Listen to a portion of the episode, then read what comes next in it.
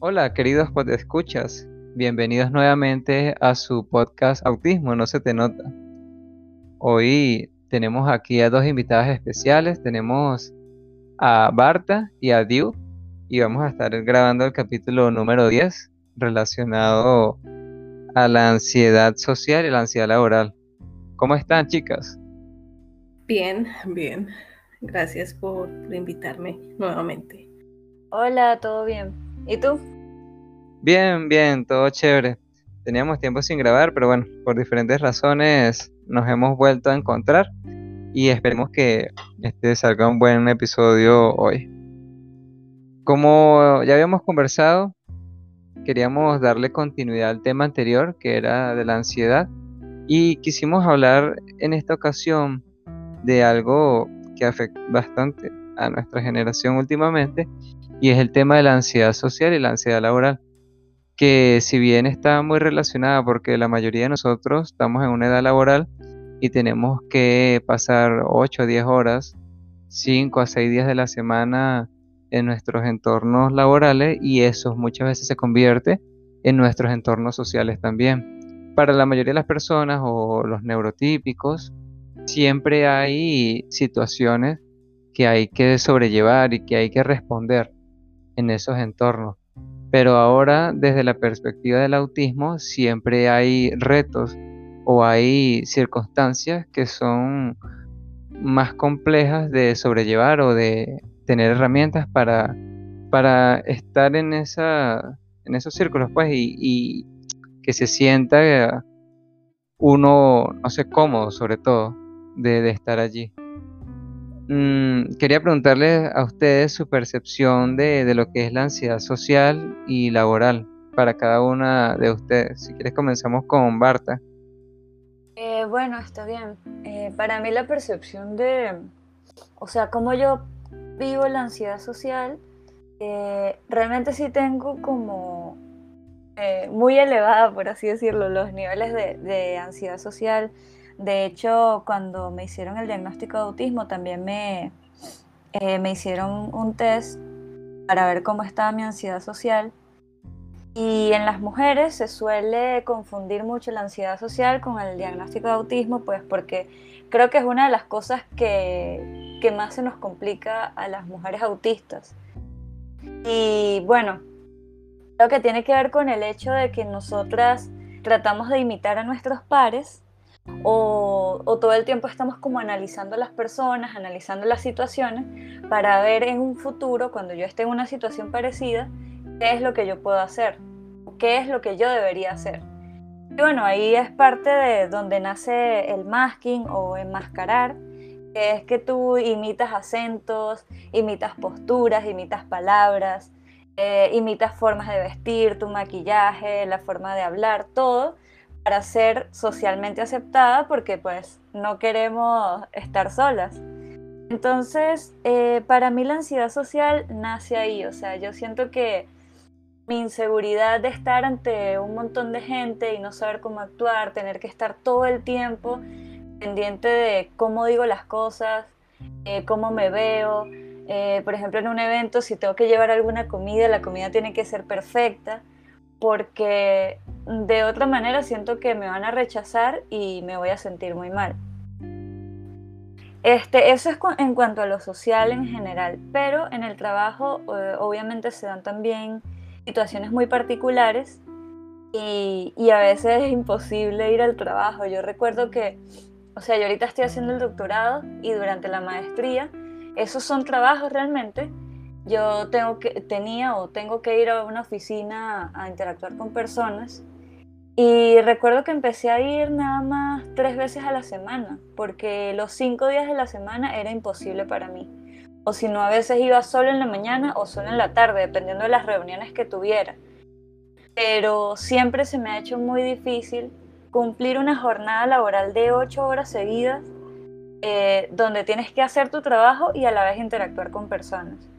Entonces, sí, o sea, realmente para mí es un reto. Sí, ciertamente lo es. Sabes que yo estaba leyendo en estos días sobre el tema de, la, de las mujeres cuando le diagnostican ansiedad social y muchas veces se le suele confundir con la timidez. No sé si a ustedes les pasó de que de niña eran de esas personas calladitas que le dicen introvertidas y entonces muchas veces los padres decían, no, es que ella es así, es que ella es calladita, no sé cuestión. Y resulta que, y a lo mejor ustedes no lo sabían y nadie lo sabía, dentro tenía un torbellino de emociones y de situaciones incomprensibles, pero que estaban ahí, que si sudoración, temor a la vergüenza, este, como una, no sé, cuestiones quizás irracionales, pero que con las que tenían que lidiar, ¿no? Y me imagino que así fueron pasando sus etapas escolares hasta llegar a la adultez y, comprender qué era la ansiedad social propiamente. Para mí es mm, eso que acabas de mencionar de, la niñez. Eh, bueno, como hablando de, de, la ansiedad desde mi perspectiva, yo la entendí justamente porque viene desde la niñez y pues han sido por situaciones, mm, digamos, traumáticas, creo. No sé si sea parte de un diagnóstico de autismo, pero sí, sí tiene que ver con situaciones traumáticas. Y efectivamente, cuando yo era niña, me costaba muchísimo, y todavía me cuesta, unirme a juegos de, a juegos de equipo. Eh, jugar un partido de básquetbol o un partido de fútbol, cosas, cosas de ese estilo que también se jugaban cuando era niña. Eh, eh, no, yo, yo recuerdo que yo me hacía a un lado y me quedaba en un rinconcito. Y, y sí, efectivamente, la vivencia de la ansiedad em, desde la parte social es justamente lo que dice Barta, es em, estar muy pendiente o, hipervigilante de todos los comportamientos, absolutamente todos. Lo que digo, cómo me visto, cómo eh, lo que la, expresión de mi cara, si, si tengo algo en la cara. Cuando voy por la calle, a veces me quedo me quedo, a veces alguien me mira y me quedo pensando, ah, ¿será que tengo algo en la cara? o cosas de ese estilo. Y en el trabajo para mí se volvió un se volvió una tortura. Se volvió una tortura porque digamos cuando yo terminé mi pregrado eh, comencé a tener los primeros episodios fuertes de ansiedad. Ya había tenido ansiedad antes, pero no a ese punto. Y justamente fue en un momento en que digámoslo así, comencé a enmascarar, pero yo no lo sabía en ese momento. Lo supe hasta hace muy poco. Me di cuenta de todo eso hace muy poco. Y, mm, tuve muchas crisis de pánico, sufrí muchísimo porque no entendía qué estaba pasando. Eh, descubrí ahí que tenía un diagnóstico de ansiedad eh, generalizada. Eh, y después, bueno, hablando con mi terapeuta, pues es parte de la también la ansiedad social estaba ahí. Eh, y en la parte laboral pues me afectó y todavía me afecta. Me afectó muchísimo porque ahora cuando hacía la introducción tú decías que, las personas estamos trabajando 8 o 10 horas y, y para mí de hecho las personas estamos trabajando todos los días y todo el tiempo porque incluso cuando tienes redes sociales, incluso también por ahí, si dices algo mal, ah, también te puede afectar tu trabajo. Entonces, y bueno, eh, a veces em, también, por ejemplo, en mi caso, ah, en la parte laboral, me cuesta muchísimo ir a reuniones laborales, a reuniones sociales que tengan que ver con los compañeros de trabajo eso también es una tortura para mí. Yo ni siquiera preparándome psicológicamente mm, no puedo. Y normalmente lo que, lo que sucede es que es que así, el comportamiento que, que mencionabas hace un rato de, de, niña me queda a un lado, un poco como dentro de la introversión. Eh, pero es efectivamente eso, también porque muchas veces ni siquiera encuentro de qué hablar. Entonces es, como una mezcla de las dos cosas. Así, así es como vivo la ansiedad entre, entre el mundo social y el mundo laboral. Yo quería eh, hacer un comentario sobre lo que decías al final, que incluso ahora de adulta te quedas en un rincón porque no sabes qué decir. Y bueno, a mí me pasa que a mí me invitan a una fiesta, ponle laboral o de amigos, lo que sea. Eh, yo practico todo, o sea, veo como que cuál es la, ropa más adecuada para esta situación. Eh, si voy a llevar algo, lo, o sea, si me queda mal, no voy. Ya me ha pasado. Una vez hice un pay de limón para una reunión, me quedó horrible, o sea, estaba rico, pero visualmente estaba feo. Y mi novio me decía como, pero vamos, llévalo así, no importa. O sea, como que la gente no le va a parar tanto. Y yo, no, no, yo no puedo ir así. Y ese día colapsé, me puse a llorar. De paso, como eso quedó mal, entonces después como que, no, de paso no tengo la ropa adecuada, nada de esto sirve. Y me quedé como en la cama así, semidesnuda, como llorando y colapsé. O sea, realmente tuve un meltdown. Y, y son cosas que pasan. Es muy chimbo porque no es que uno no quiera ir, porque yo quería ir ese día, yo sí quería ir a ver otras personas. A veces no sé qué hablar, a veces me quedo callada y me estreso por quedarme callada porque tal vez ellos están esperando que diga algo. Pero yo sí quiero ir a interactuar con las personas, yo sí quiero ir a pasar un rato ameno con ellos, porque disfruto de la presencia de esas personas. Realmente el problema casi siempre es como conmigo misma y mis inseguridades. Y todas esas inseguridades se van sumando, como decían ustedes, desde la niñez. O sea, yo recuerdo mi infancia y lo que más recuerdo es eh, yo de niña en el colegio, que era totalmente callada, o sea, yo parecía una estatua, yo no hablaba, yo no me reía, eh, también me costaba mucho esto, los juegos en grupo o esas actividades culturales que hacían que si bailes de varias personas y esas cosas, para mí era súper difícil. Y hay uno que recuerdo perfectamente porque es que todo el salón eh, participó en un baile cultural ahí de unas águilas blancas, no sé qué.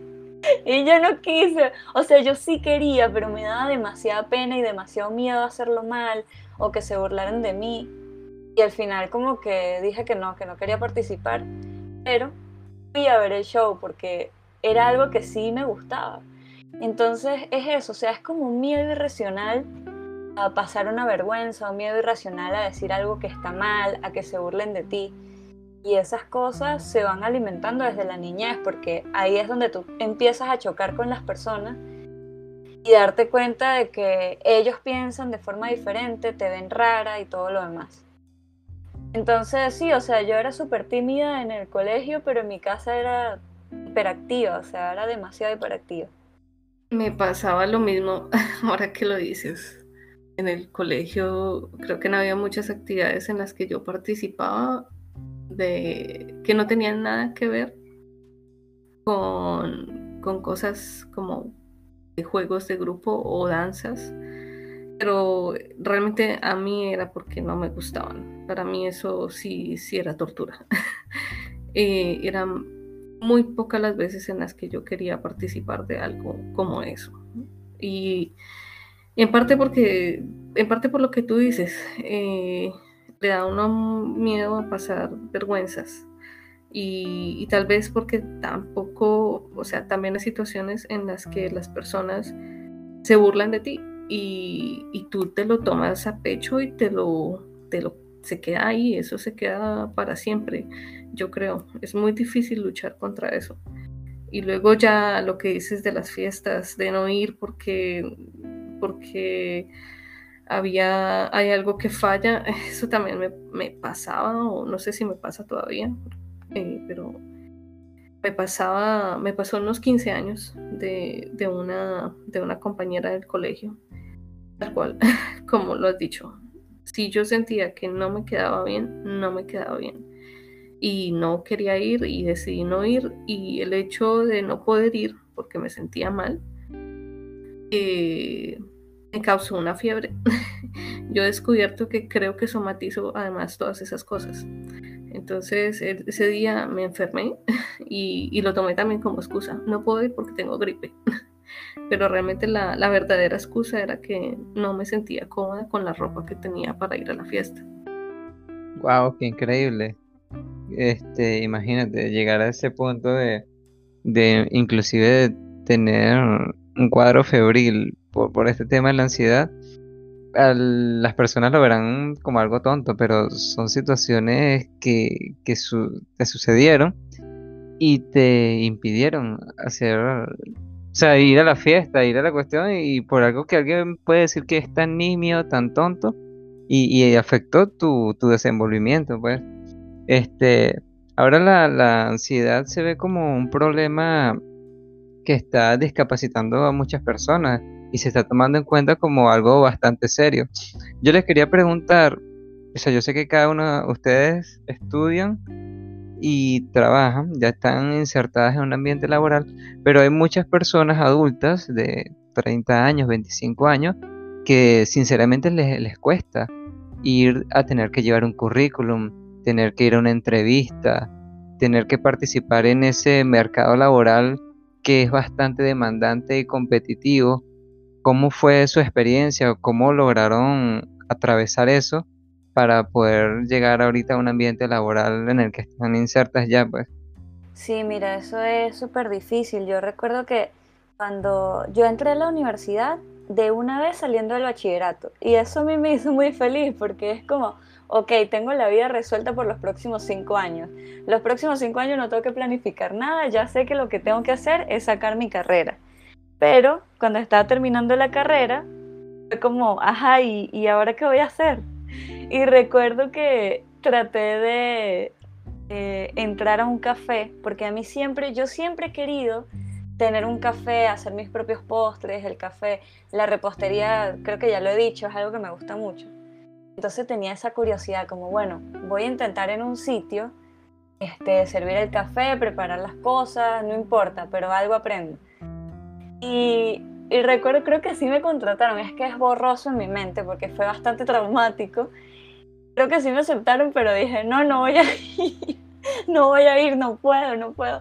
Porque entré como una desesperación así de eso, no voy a poder, no voy a poder.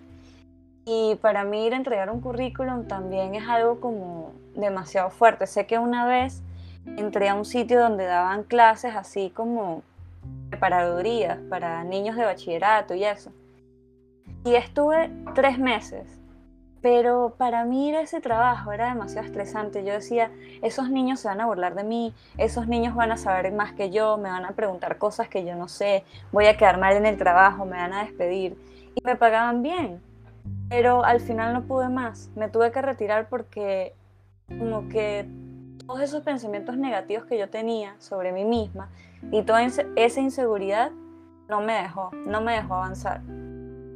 Entonces ahí, este, por suerte y bueno, también gracias a mi dedicación, logré entrar a la maestría.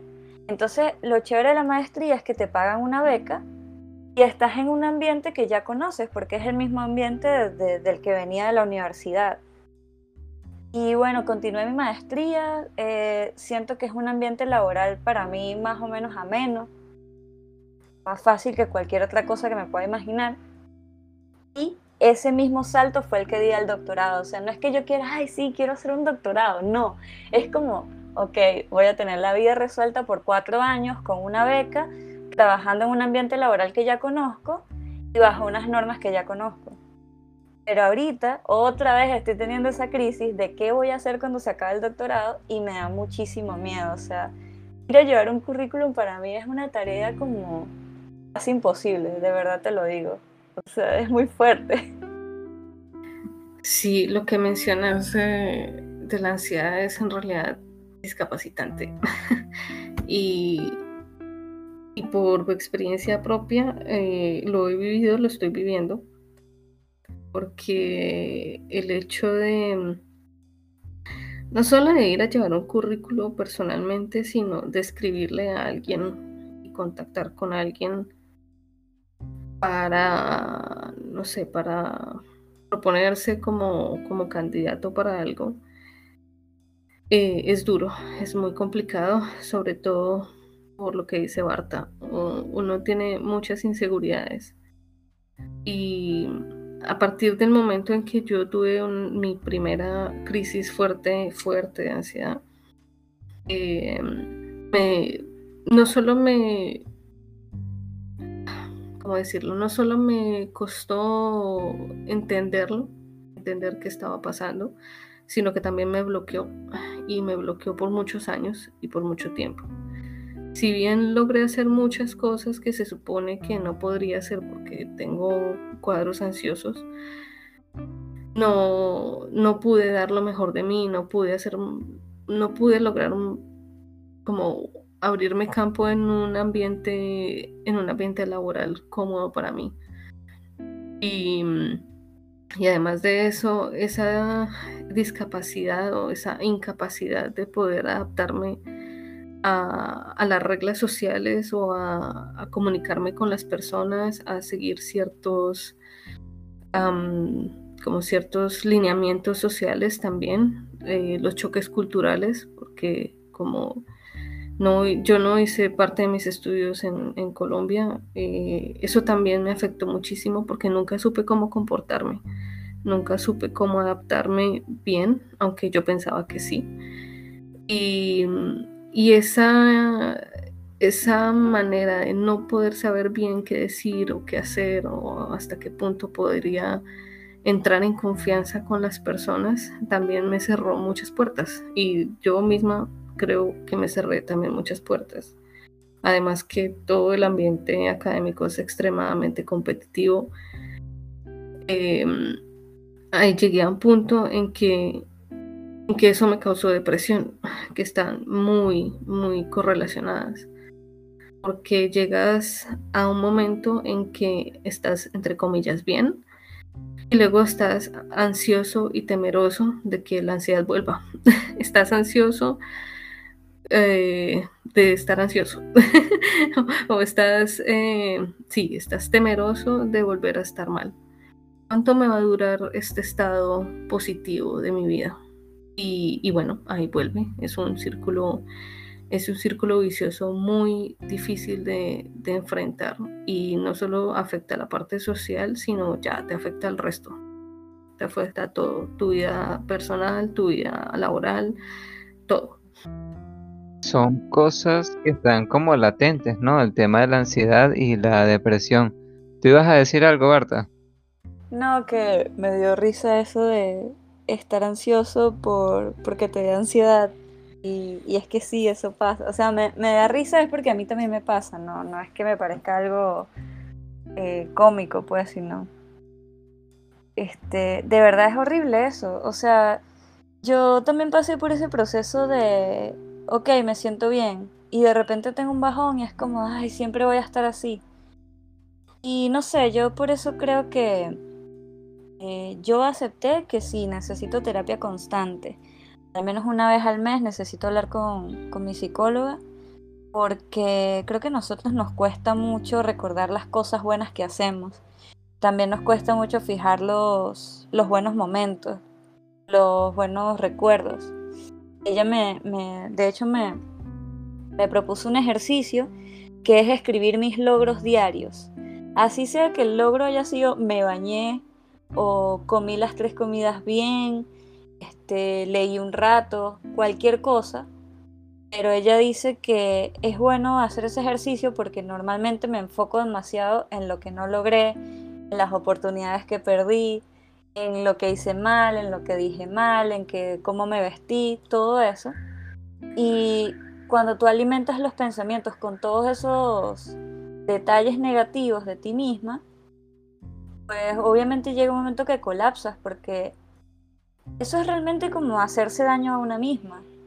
Y hay un punto que está bien, o sea, tú puedes pensar algunas cosas, pero llega un momento que tienes que poner como un stop, es como, ya, no puedo seguir dándole vueltas a estos pensamientos porque no estoy ganando nada, me estoy sintiendo súper mal y necesito como también decirme cosas buenas a mí misma y aceptarlas porque hay que hacer un balance pues entre las dos cosas.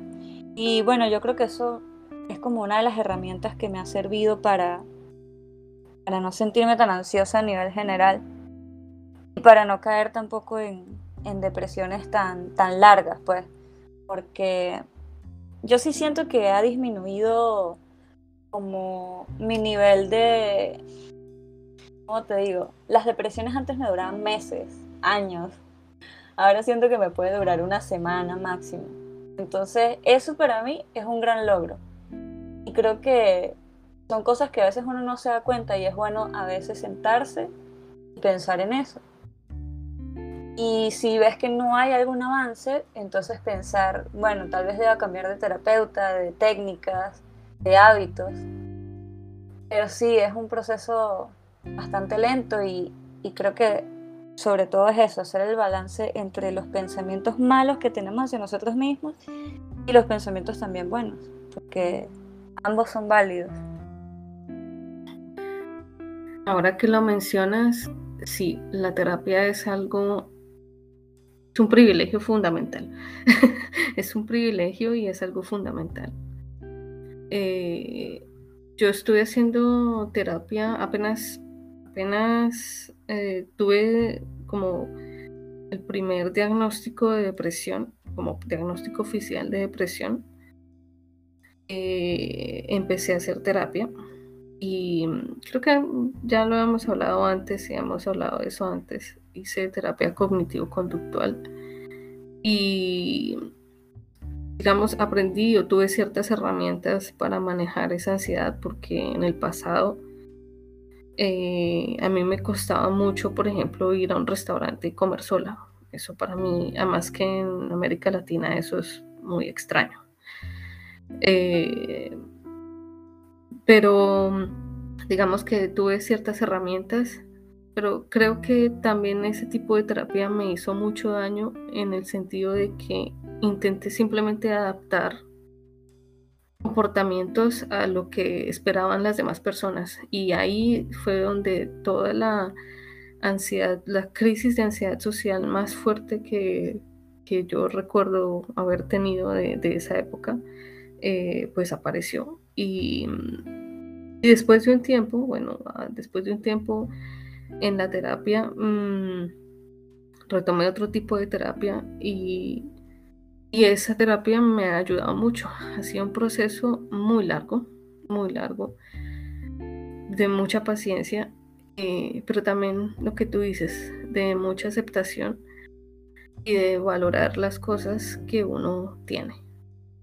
Eh, no es, no es, he logrado muchas cosas a pesar de, de tener una condición o un diagnóstico, digamos, del cual no he podido hablar muy abiertamente con todo el mundo y del cual a veces recibo como palmaditas en la espalda y ya. Pero creo que solo las personas que llevamos ese tipo de diagnóstico entendemos, entendemos muy bien que es eh, no poder ir a un supermercado tranquilamente, no poder entrar en cierto, en cierto, hablar con cierto grupo de personas, pensar diez mil veces y si vas a entrar a una panadería a comprar unas galletas que se ven súper atractivas desde afuera, eh, bueno, todas esas cosas son como situaciones que solamente una persona que tiene la misma, las mismas sensaciones puede entender.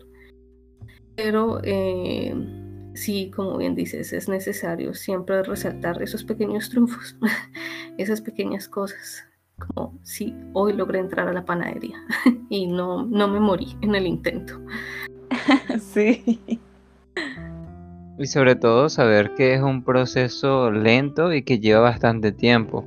Estuve conversando en estos días con una psicóloga y ella me decía que muchas personas van a, a su encuentro con situaciones de este tipo, de ansiedad, y quieren resolverlo todo rápido. Claro, en el vórtice de emociones, de situaciones que están viviendo, claro, cualquiera quiere salir de eso, cualquiera quiere curarse de una enfermedad física, digamos, pero estamos hablando de situaciones, de condiciones.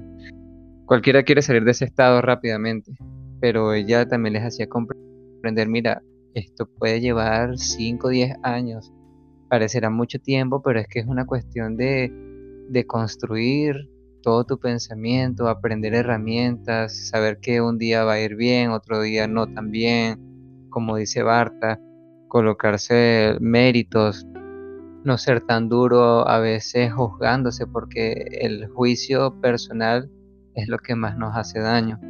Entonces, y sobre todo contar con personas que te ayuden en esos momentos tan delicados. Otro punto que quería tocar con ustedes era, y en el contexto en el que estamos, eh, respecto a la pandemia del COVID y el tema de cómo, no sé si disminuyó o cómo fue, cómo, digamos, interactuó con ustedes su condición de ansiedad eh, en el ámbito laboral a la hora de hacer teletrabajo, cómo fue el desenvolvimiento con su jefe, con sus compañeros, los puntos positivos y los puntos negativos que esto les dio a cada una de ustedes. Bueno, mira, para mí la pandemia, en cuanto al eso, el trabajo remoto, para mí representa algo invaluable. O sea, yo no quiero volver a la oficina. Yo siento que eh, poder trabajar desde mi casa me permite estar en el lugar que más me gusta, que es mi casa, y también me permite pasar más tiempo con mi familia, porque cuando tú estás en la oficina, pues a veces, no sé, tu casa queda muy lejos, entonces tienes que almorzar allá, tienes que pasar, ponle, desde las 8 de la mañana, 6, 5 de la tarde, qué sé yo, eh, todas esas horas seguidas allá. Y nada, es como, a mí me cansa mucho, yo ya lo dije al principio que no soy capaz de completar una jornada laboral así, pero recuerdo que en esa época, antes de la pandemia, trabajaba la mitad en la oficina y la, la mitad en mi casa. Entonces cuando vino lo de la pandemia, yo estaba tranquila porque yo ya tenía mi monitor, mi, o sea, todas mis cosas para trabajar desde casa. Y más bien fue como muy agradable poder estar aquí todo el día sin sentirme culpable. Porque yo cuando no podía mantener todo el día en la oficina me sentía culpable, sentía que mi jefe me iba a llamar para reclamarme, este, como eso, pues sobre todo eso. En cambio ahorita me siento tranquila porque puedo estar aquí, puedo estar más con mi familia, puedo comer con ellos las tres comidas, estar con mi perrita, que a veces uno en el trabajo se estresa y necesitas como 5 o 10 minutos de despejándote para, para poder seguir. Entonces normalmente lo que yo hacía en la oficina era como escuchar música o bajar a comprarme algo de comer, como para caminar dando una vuelta mientras, ¿sabes? Eh, me relajaba un poco. Pero aquí en la casa pues puedo estar con mi perrita, ya no paso todo el día sola, o de repente le, le cuento a mi pareja, mira, me está pasando esto, ¿qué crees tú? Porque a veces pasa que con los compañeros de trabajo les cuentas una situación y no la entienden. No la entienden y uno se siente más incómoda porque es como, ay, ¿para qué le dije esto? En cambio en la casa, pues a mí, en mi caso, con mi pareja, pues me siento más tranquila de poder hablar de ese tipo de cosas.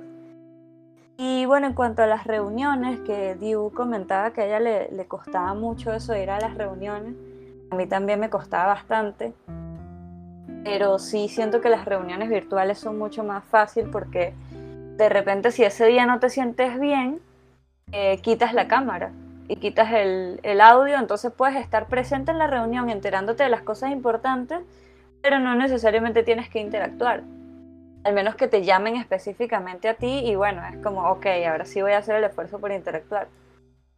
Pero sí, o sea, realmente la, las reuniones así virtuales son muchísimo más fáciles. Además, hay una cuestión que en la oficina es difícil hacer steaming, o sea, las estereotipias, eh, no sé, jugar con algunas cosas. Por ejemplo, a mí me gusta mucho tocarme los pies, agarrarme los pies eso es algo que no puedo hacer en la oficina porque la gente lo vería como... Primero, ¿por qué te quitas los zapatos? Y segundo, ¿por qué tienes que tocarte los pies? Hay gente que lo puede ver asqueroso o incómodo, qué sé yo. Entonces, eh, desde la casa puedo hacer todas esas cosas que me relajan mucho y me permiten trabajar muchísimo más tranquila. Entonces, sí, o sea, desde mi punto de vista siento que mejoraron muchas cosas y ahorita que ya nos vacunamos y todo el cuento, pues realmente yo no quiero volver. Pero eh, también muchas empresas se dieron cuenta que el trabajo remoto tiene sus beneficios, no solo para los trabajadores, sino para ellos como empresa, porque se ahorran un montón en, en infraestructura, en servicios, qué sé yo. Y es algo que digamos que está de moda ahora, porque se dieron cuenta de que hay muchos beneficios del, del teletrabajo. Claro, eso es desde mi perspectiva, porque sé que hay muchas personas que más bien están ansiosas por volver, no pueden trabajar en su casa, se distraen demasiado. Entonces, sí, o sea, creo que depende muchísimo de la persona. Bueno, en mi caso ha sido un poco como, dos caras de la misma moneda. Eh, por un lado, mm, yo he pasado una época totalmente aislada de, del, trabajo, pues por la pandemia, los confinamientos y eso. Y, y ha estado bien, pero también me ha puesto muy ansiosa.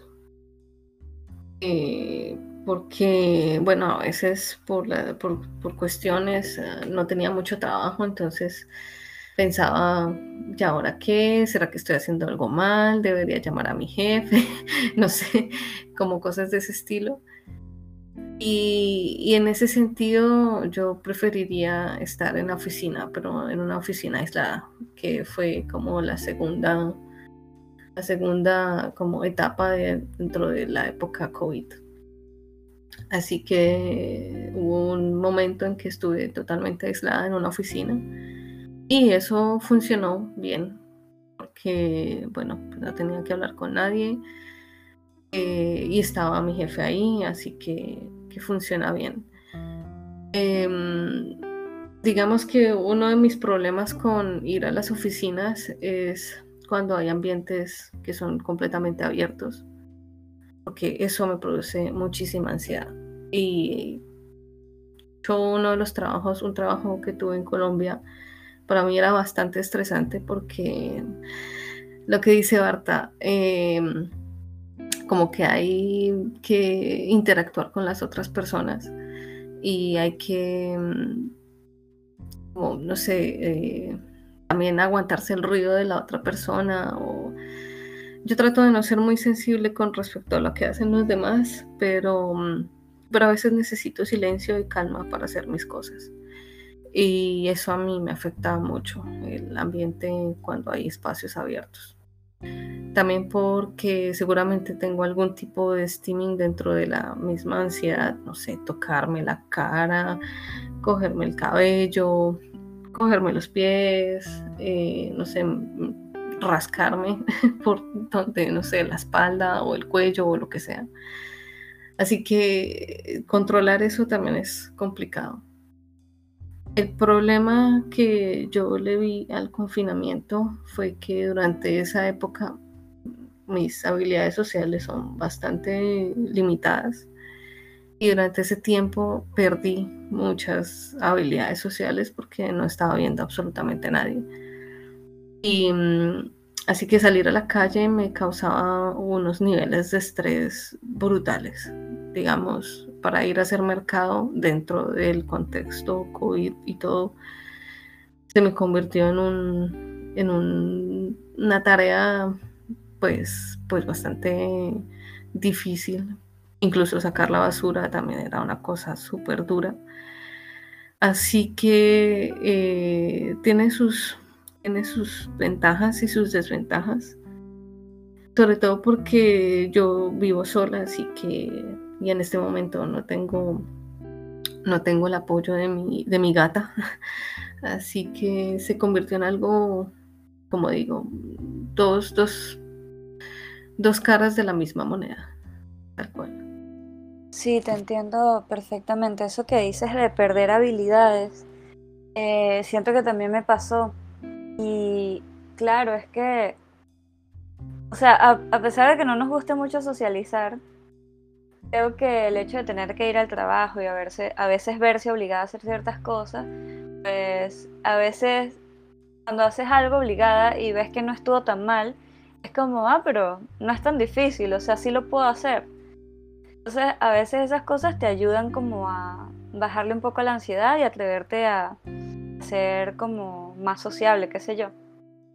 Pero claro, cuando estás totalmente encerrada, pierdes esa práctica, pues pierdes como ese impulso.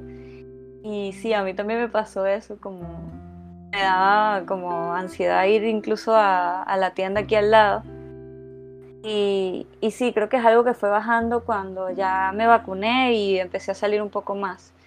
Y de hecho recuerdo que mi hermano me decía como, tienes que salir, o sea, no puedes pasar todo el día encerrada, tienes que salir, agarra a la perrita, ve y camina con ella un rato. Y sí, o sea, creo que el aislamiento total no es bueno. Y quiero hablar de aislamiento no solo por pandemia, por COVID, sino que a veces la ansiedad social es tan fuerte que entendemos aislarnos totalmente y eso nos da como nos da como no sé cómo decirlo es como un paño cómo es que dicen un paño de agua tibia que o sea es como que te cura algo o te ayuda en cierto momento pero si tú pasas semanas o meses aislada ya empiezas como a, sentirte extraña, o sea, a mí me empieza a dar como crisis existencialistas, me pongo depresiva, eh, no le veo sentido a nada. Y entonces de repente salgo a comerme un helado y es como, ay, la vida tiene sentido. me comí un helado, es demasiado rico, ¿por qué no lo hacía antes? Entonces, sí, o sea, lo digo porque sé que muchos, muchos autistas tendemos a aislarnos justamente por la ansiedad social. Oh, sí, ahora que lo mencionas, así es. Eh, antes de comenzar el, programa estábamos hablando de algo que me había sucedido. Eh, antes de junio de este año, pues donde estoy también hubo un confinamiento y, bueno, me quedé encerrada eh, con, con dos personas más que eran como mis compañeros de, de casa. Em, pero pues ellos son pareja y pues allá cada cual en su cuento. Y, bueno, yo estoy pasando por una situación un poco extraña, por una transición profesional un poco extraña. Eh, el consejo es no hacer transiciones profesionales en épocas de COVID, mientras hay una pandemia, porque bueno, eso lo afecta a todo. Y, ha sido, digamos que no ha sido un golpe, ha sido un golpe económico duro para mí, pero lo he sabido sobrellevar.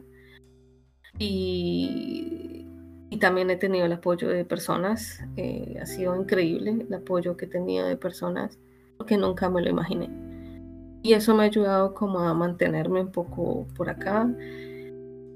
Pero entonces en esta época que estaba mencionando del, confinamiento este, eh, pues yo estaba en un lugar recién llegada, no conocía absolutamente a nadie, solo a mis dos compañeros de, casa. Eh, y llegó un momento en que me aislé, pero no estaba aislada físicamente, estaba aislada emocionalmente, muy fuerte también.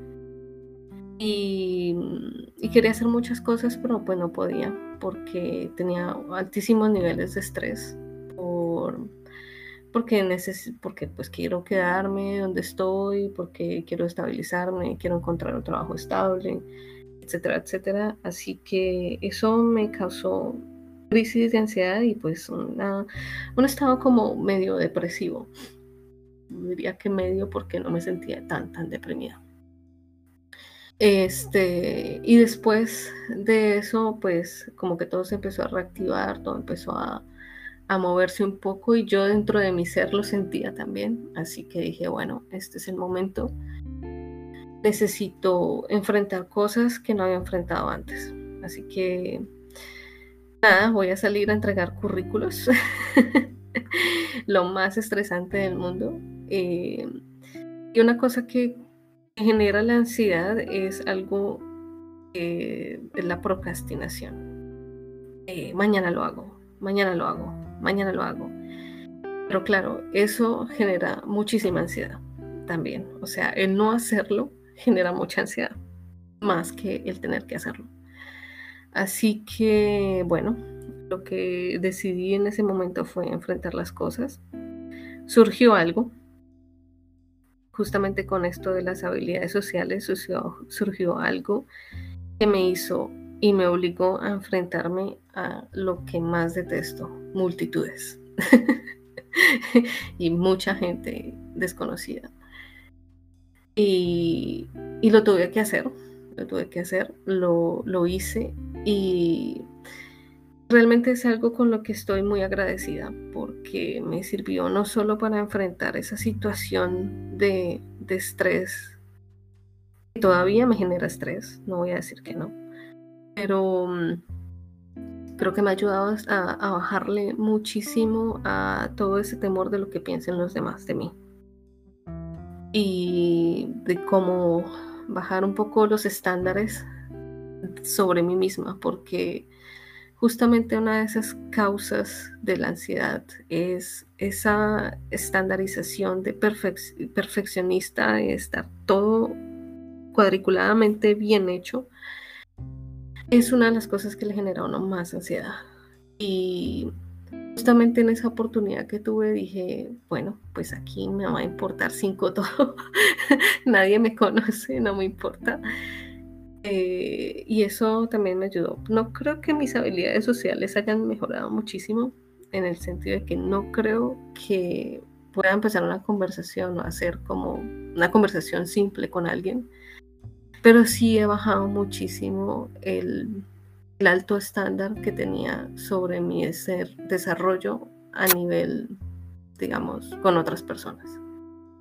Así que, bueno, eh, digamos que ha sido una transición muy, muy extraña, pero muy positiva. Eh, y, bueno, eso ha sido como mi época COVID. sí, este, esto que dice Diu de la procrastinación, creo que es algo que se presenta muchísimo, justamente por lo otro que dijo sobre el perfeccionismo. yo no sé por qué, pero hace años y todavía yo tenía como unos estándares demasiado elevados sobre lo que yo tenía que lograr y eso era a partir de lo que yo veía a mi alrededor. Pero una cosa, la pandemia eh, me hizo ver como que realmente a mí me importa más estar en mi casa con mi familia que viajar a otro país a hacer, no sé, una pasantía. O sea, las cosas empiezan como, como a tomar valor más personal. Yo siento que he hecho muchas cosas a nivel laboral porque era lo que veía que todo el mundo hacía, pero no es porque yo realmente lo quería hacer. Entonces, eso del perfeccionismo, la ansiedad, lleva a la procrastinación y creo que es un tema que pudiéramos hablar más adelante porque a mí eh, particularmente me afecta muchísimo. Creo que es algo importante también de hablar y de buscar herramientas sobre eso. Y con estas palabras de Barta damos cierre al episodio de hoy. Esperemos que le haya gustado bastante el episodio. En el próximo vamos a estar hablando sobre el tema de la procrastinación. Y bueno, nos veremos muy pronto. Hasta luego.